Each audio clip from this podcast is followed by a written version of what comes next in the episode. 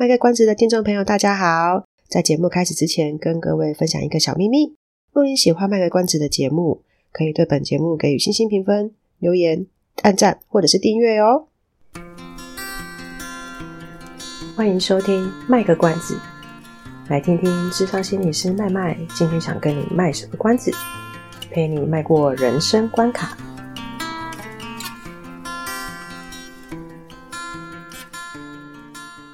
各位听众朋友，大家好，我是麦麦，欢迎收听卖个关子。麦麦声音虽然回来了，但是还是有点咳嗽。然后，呃，因为最近家里的长辈呢，有一些原因需要住院一阵子，所以其实这礼拜没有什么时间准备这一集的内容。但是在住院期间呢，看到一些病房里面的事情，呃，觉得也可以拿来跟大家分享。所以这集呢，就是有一点。闲聊的方式就没有特别讲什么，也许也是有什么啦。就是在病房里面啊，我我不太晓得，其实大家的对于住院的经验怎么样。但是其实，在住院的时候，呃，我我在猜啦，我在我在想，除了单人房之外啊，呃，如果住什么双人房啊，或者是什么三人、四人、六人啊，只是某程度上是。蛮没有隐私的感觉，我觉得跟学生时代住宿舍是不太一样的，因为宿宿舍住了，有时候还是自己学校里面的同学嘛，甚至是自己班上的同学或系上的同学，所以那个彼此之间的交谈都还算是也可以有个界限。那病房里面虽然有那种这个叫什么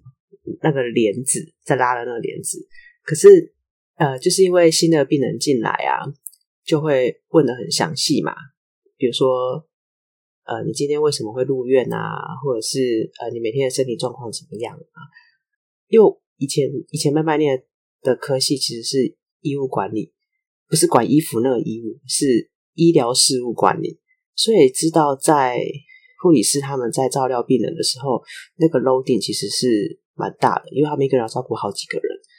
然后，呃，他们就会去关心每个病人的状况，因为他们要去了解每个病人的康复程度怎么样嘛。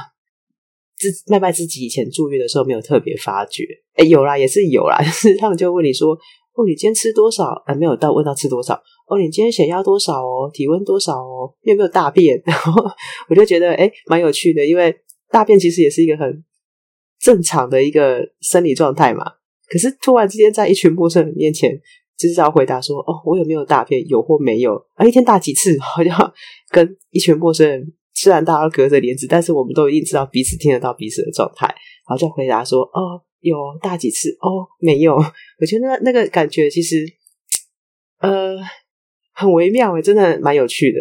但这是我自己以前住院的经验。哎，不过这一次跟家人陪伴家人去住院的时候，这一次遇到的。同同住在一个病房里面的人，呃，有一点让曼曼有点吃惊，因为曼曼自己以前住院的时候，是呃同同房的病人也也不能说他们没有故事啊，就是可能嗯，可能就是比较沉默还是什么，我不知道怎么讲，就是觉得比较没有那么深的感触。可是这次的可能是因为那个短短的三四天之内转换的。病床的那个就住的人太转换的太快，所以就听到好多不一样的东西。然后因为这样，就像刚刚讲的，其实是蛮没有隐私的地方。那这一次住院的地方跟麦麦以前常去的医院是不一样的，所以这一次的这一次的这个住院的过程，他们就会很仔细的问你为什么要住院啊，是什么原因啊，把你的所有的背景问的蛮清楚的。所以就 反正只要没没没有没有新的人进来，就可以听到他家家里呃几个兄弟姐妹啊，家庭背景啊，然后生病的那个呃那个叫什么病史啊，等等等等之类的。其实我也不意外啊，因为像我们自己在做咨商的时候，如果是第一次接触的学生或个案啊，我们也是问到这么细，因为知道他的家庭状况，或者家庭状况不是那种。赚多少钱那一种而已，是说知道他的成长背景，知道他的家庭里面还有哪一些家人，他的生长环境，然后甚至是他的教育程度，呃，其他家人的教育程度，然后在哪里工作什么的，呃，怎么发现这个疾病，其实对我们会很有帮助，是因为我们可以了解他过去的一些脉络，我们很喜欢讲脉络，还有就是那个家庭动力可能是怎么样的，比如说，或者说啊，你家里有几个兄弟姐妹，或是你有几个小孩，可是跟你来的可能是自己来，或者是跟你来的其实是一个朋友，不是家人等等的，就会看出一些端倪。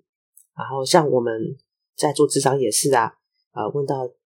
就是家里面的状况的时候呢，就可以知道说，从每个人回答的情况，大家就可以推敲出来他的家庭动力是怎么样的，那他的成长经验可能会是怎么样的。特别是我们之前不是有一集在介绍智商学派吗？其实不不管什么学派，我们现在一般在做智商都还是会鼓励，就是把这个家庭图要问的很仔细，然后最好是要有三代、三个世代这样。所以今天麦麦家人也是问麦麦说啊，真的有需要问到好几个兄弟姐妹？然后因为我的工作就是需要，所以我就很自然回答说，当然要啊，就没有什么好解释，就是要这样。但其实后来仔细想一想，也难怪，因为自己已经是被这样子训练出来的嘛。那但当然对其他的人会觉得很好奇说，知道这个的用意到底是什么？对，就是像刚刚讲的，可以知道说这个人他的成长环境是什么，而造就现在的他。就像之前麦麦讲的，“You are what you eat”。那讲到这个呢，就会讲到说，因为刚刚讲说在病房里面没有隐私，所以就会听到哎。隔壁床的、对面床的、斜对面的床的，然后谁谁谁怎么样、怎么样、怎么样？那这就是让麦麦想到一个东西，也是跟今天主题有关，就是一个故事，它其实是需要好好的被被表达。那当他有机会被表达的时候，也需要有一个机会是他能够被好好的倾听。为什么慢慢会这样讲？就是因为护理人员跟我们现我们在做智商的时候。我们会着重的家庭背景的那个方向是不一样，虽然都会去收集这些资讯，可是目的会因为医疗专业不同而有一点不不一样的那个需求，然后就会不小心，也不是不小，真的是不小心的，因为就是讲那么大声，我们也真的不得不听到哦，就会听到可能呃其他床的病人讲到他们的成长经验或者是他们的家庭状况，那可是。对护理师来讲，对医疗人员来讲，他们可能只需要跟他今天住院的东西有关的资讯就好了。那可是身为旁边听到的人，就真的故事讲一半，没有没有头没有尾，然后就很容易会，我我觉得那是一种可能，有的时候是对某些人来讲，就是一个很习惯的动作，就是空白的部分就很想去帮他补上。所以听到他的人生的某一段很重要的经历的时候，呃，就会忍不住就去脑补他其他的东西，有点像是他讲的好像一个形状出来啊，但是我们不知道他讲的东西到底是圆形还是正方形还是三角形啊，可能听一听会觉得说啊，这个可能不是圆形，可能那个图形是有角的，可是它到底是什么样一个几何图形啊？慢慢就会跟家人在那边讨论，也不是故意去讲八卦，就是诶听了就会好奇嘛，然后那个好奇的过程就让慢慢自己会去。觉察到说，我觉得这真的是职业病啊！但不是说每个人都会这样子，只是慢慢自己个本身的个性会如此。就那个讲着讲着，突然就觉得说，哦天哪，我好像那个 三姑六婆在 听人家讲八卦，然后自己在那边讲八卦这样。我我很快就去觉察到这个东西，就是我我知道我自己很习惯性，或是说很下意识已经开始去脑补一些事情了。但是因为我的训练，工作的训练会。让我去觉察到说不可以这样子，因为这个东西在我们做智商工作的时候有点危险。我们需要做的是让个案把他的故事讲完，而不是用我的我自己的想法、我自己的猜测去帮他把那个故事补完。如果我是用我自己的想法，我觉得的他的他一定是什么什么什么原因，所以使他成为现在现在这个状况。那。就会失去了这一个人的主体性。也许我猜的方向没有错，可是那个跟他自己讲出来是不一样的感觉。如果今天呃对方他能够有一个机会好好的把他的故事说完，他之所以为什么会做某一些事情，然后走到了今天这一步，到病房跟我们短暂的相会，如果我们是有机会听他好好讲完的，那跟。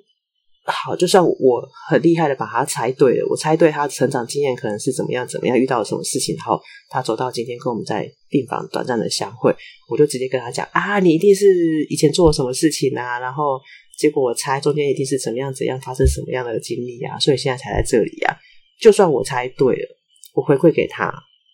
对有些人来讲可能会觉得说，我其实更希望是好好的有人听我讲完这个故事，而不是你用猜的。即使那个故事对很多人来讲是再一般、再平凡不过，那但是如果是他是有机会的说出来，而不是一种被别人觉得反正就是被贴标签的，我就是照着你故事那个版本走，呃，感觉很不同。那这就让我想到一件事情，其实是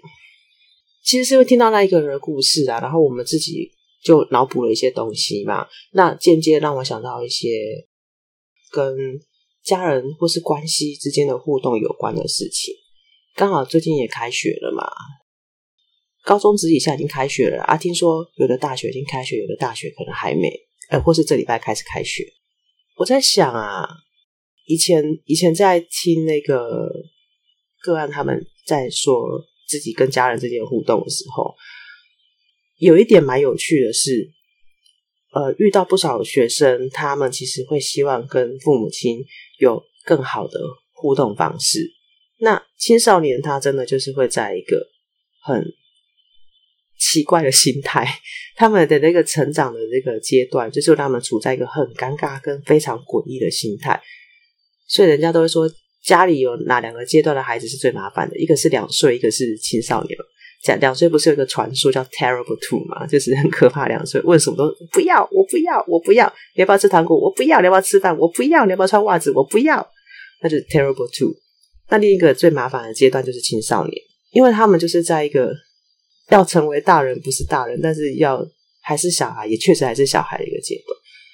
所以很多他们可能心里面有发现的事情，他没有办法像以前小孩子的时候那么。直率的可以跟父母亲表达，因为他心里想要当一个大人，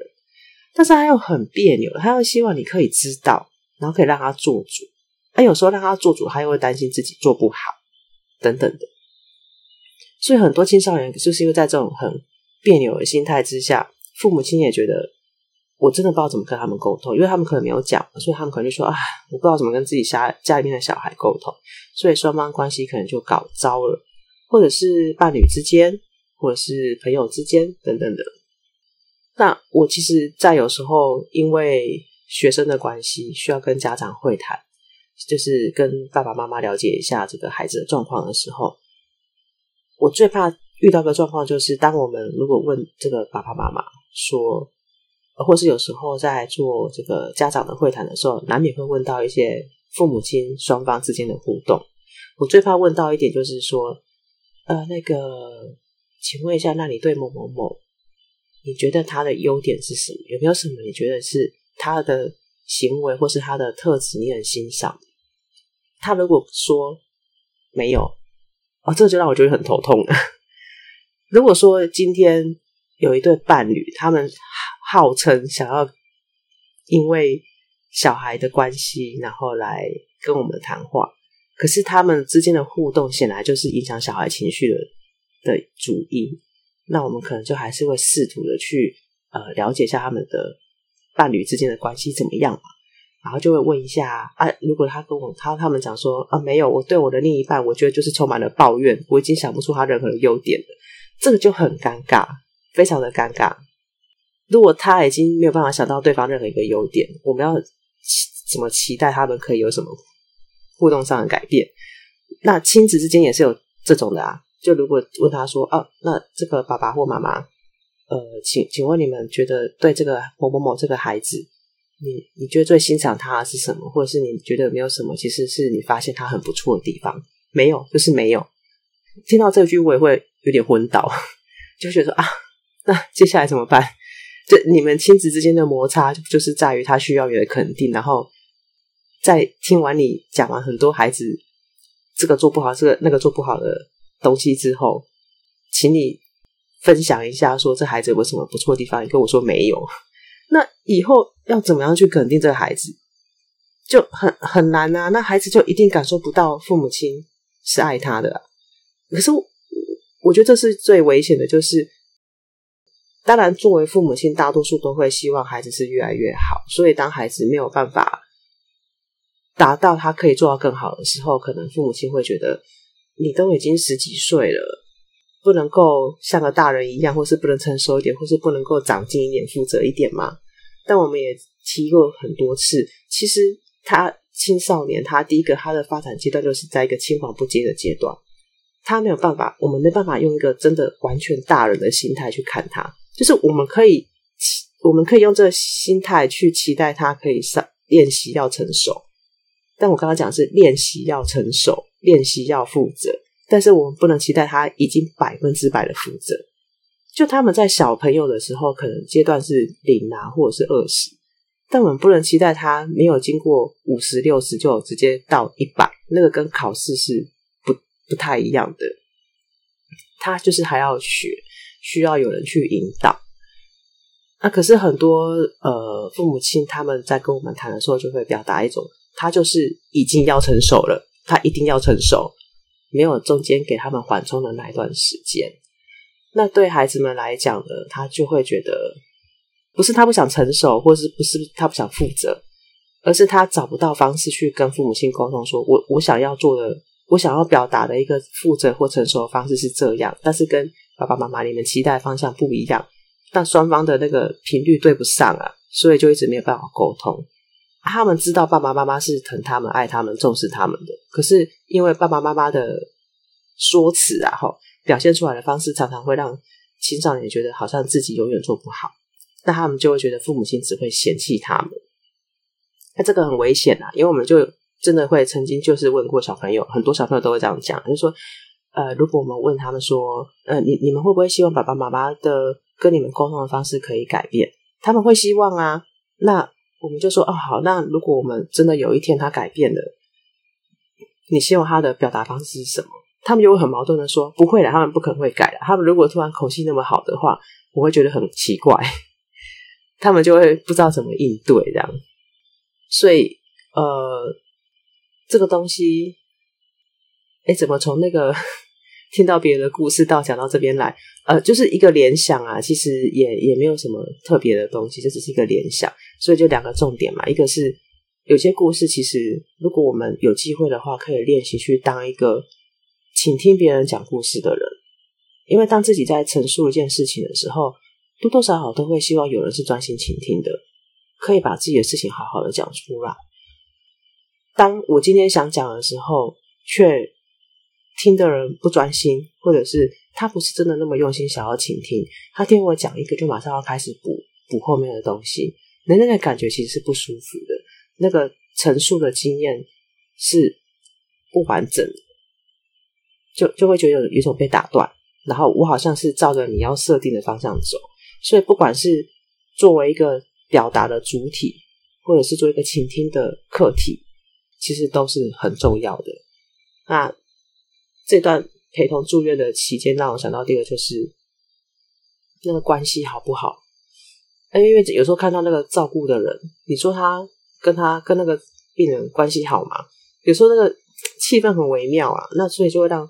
慢慢去想到说，哎，自己有时候在跟学生谈话的时候，好像有一些征兆可以发现，发现说那个关系有没有走到一个有点冰点的地方。